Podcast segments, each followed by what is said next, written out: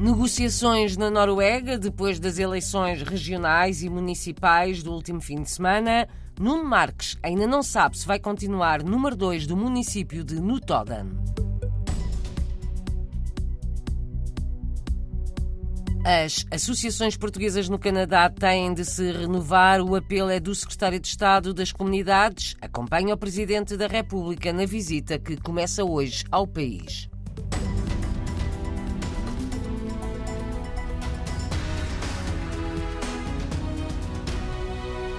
Está tudo em aberto para Nuno Marques na Noruega, no município de Notodden, onde o português foi vice-presidente da Câmara nos últimos quatro anos. O Partido do Centro a que Nuno pertence perdeu dois deputados municipais e ficou em quarto lugar nas eleições do fim de semana passado. Está a ser negociada uma coligação de vários partidos e a distribuição de cargos para Nuno Marques são três os cenários. Ou continuar como estes últimos eh, quatro anos como vice-presidente, ou eventualmente ser nomeado como presidente, o que é muito mais difícil este ano do que há quatro anos atrás. Ou então não fazer parte de alguma coligação e ficar apenas como deputado. As negociações estão a decorrer para o novo executivo do município de Notodden, na Noruega.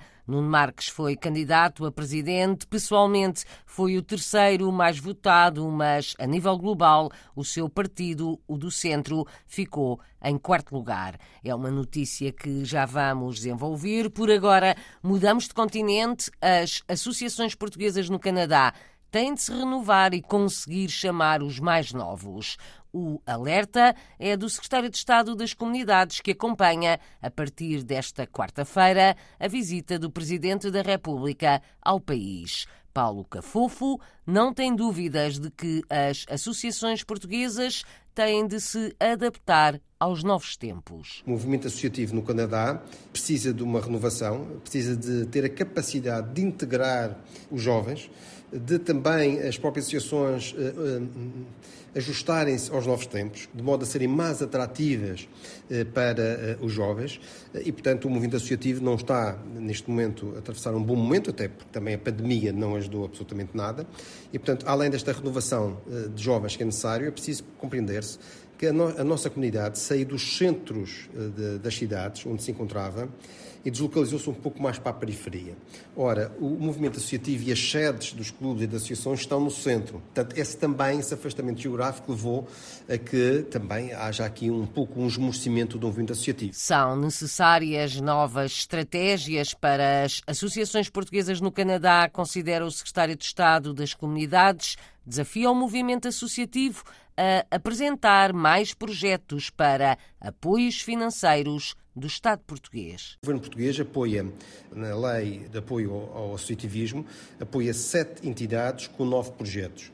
O nosso desafio é este é que mais se possam inscrever na Direção-Geral dos Assuntos Consulares, ou seja, estarem creditados na Direção-Geral dos Assuntos Consulares, para podermos também nós apoiarmos cada vez mais projetos, porque o Governo português tem, no presente ano, temos 900 mil euros de, de, de apoios dados a, a, ao movimento associativo e queremos que a parcela ou a percentagem do Canadá possa efetivamente aumentar. Paulo Cafofo acompanha Marcelo Rebelo de Sousa numa visita de cinco dias ao Canadá. Começa hoje em Montreal, depois segue para Toronto até domingo. O investimento no ensino da língua portuguesa, diz o governante, tem resultado no aumento do número de alunos. Temos estado a aumentar o número de alunos e o número de professores eh, na língua portuguesa. Temos agora 3.500 alunos e 87 professores. Temos a expectativa de, no próximo ano letivo, esse número poder aumentar.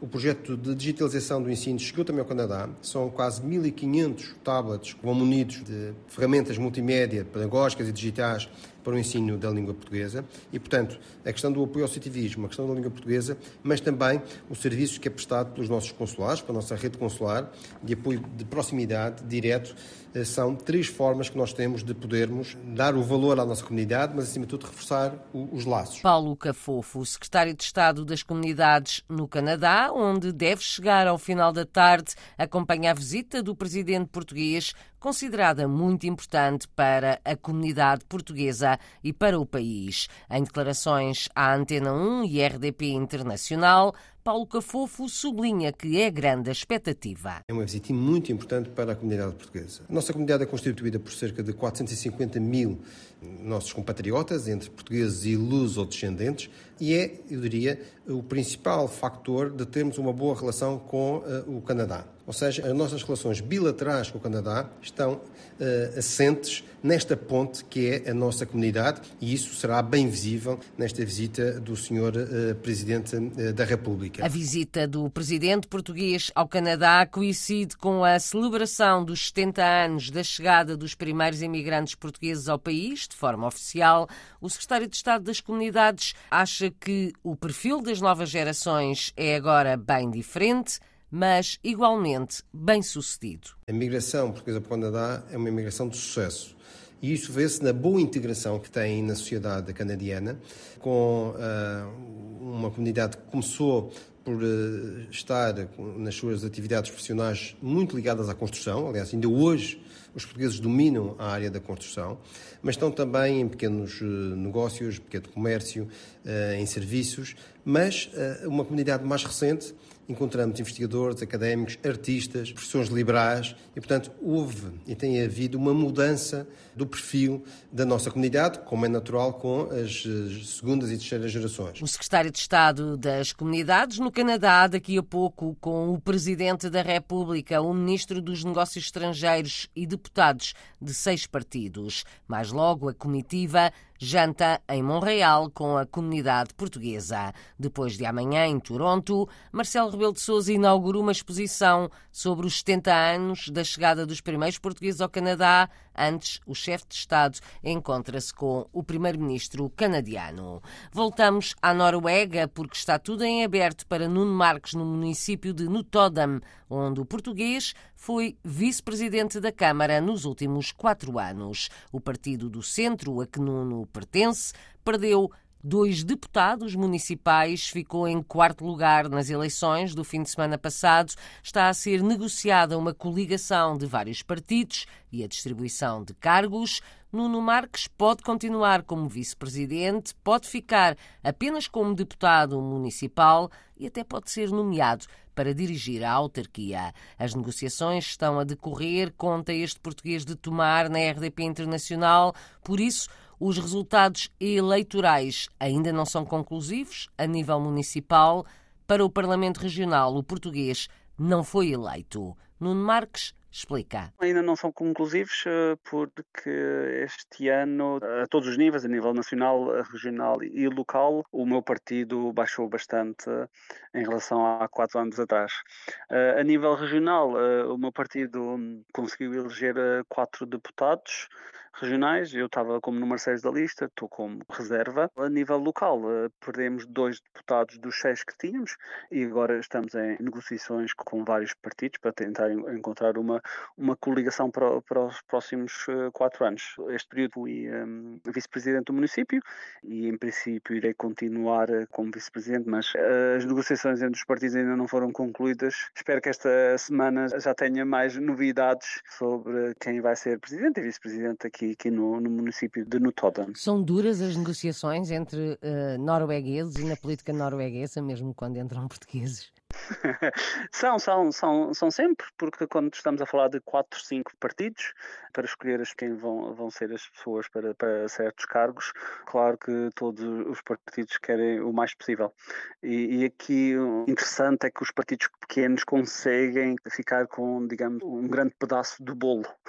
Ou seja, os partidos maiores, os partidos com, com maior votação, têm que ceder muito mais às, às exigências. Isto na política as coisas mudam de um dia para o outro, daqui a quatro anos as coisas podem ser uh, diferentes, então ao, ao serem generosos e, e, serem inclusivos, de certa maneira prevêem o, o futuro no caso desses grandes partidos perderem muitos eleitores no futuro. Qual é que foi o partido vencedor das eleições municipais em Notodam e em que lugar é que ficou o seu, o Partido do Centro? Ora bem, o, o partido mais votado foi, foi o Partido Socialista aqui uh, na, na, Noruega, que perdeu um deputado, mas perdeu de 14, uh, perderam um, tem 13, uh, e são 13 de 41 deputados. E para se ter a maioria tem que se ter uma coligação de pelo menos 21 deputados. Depois, o meu partido era o segundo, terceiro, variava muito nas sondagens no, nos últimos anos, mas ficámos em quarto lugar, e o segundo e o terceiro partido eram os partidos de oposição. Agora os partidos têm que se encontrar novamente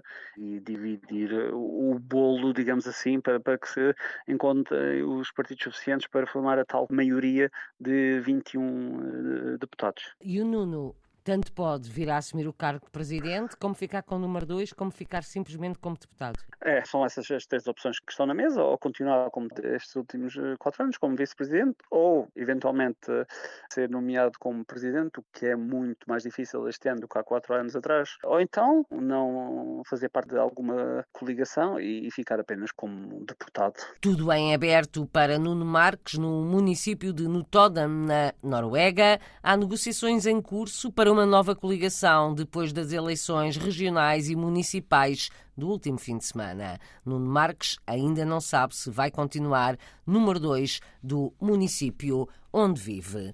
Em França foi alargado para o dia 22 o prazo de inscrição para aulas de português online nas regiões de Estrasburgo e de Bordeaux. O aviso é da coordenação do ensino português em França. Os candidatos ao ensino online terão de residir em áreas onde não existam ofertas de aulas presenciais. A escritora Lídia Jorge foi nomeada para o Prémio Femina 2023 com o seu mais recente romance, Misericórdia. É a única portuguesa entre os 17 candidatos na categoria de melhor romance estrangeiro publicado em França. O anúncio foi hoje feito pela organização.